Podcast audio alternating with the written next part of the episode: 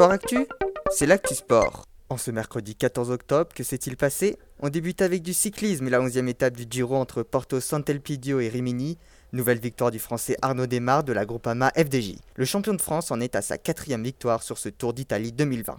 Il y a également eu le Grand Prix de l'Escaut en Belgique, remporté par le sprinter australien Caleb Ewan de la Lotto Soudal. En handball, Créteil a battu Dunkerque 30-25 en Lidl Star League. Au niveau du classement du championnat après 4 journées, le PSG devance Nantes et Montpellier. Enfin du football, l'Espagne s'est inclinée 1 but à 0 en Ukraine dans le groupe 4 de Ligue A de la Ligue des Nations. Dans l'autre rencontre du groupe, match nul 3-3 entre l'Allemagne et la Suisse. Ce soir, la France rencontre la Croatie, un match à suivre en direct sur TF1 à partir de 20h45. Voilà pour les actualités du jour. À demain dans Sport Actu.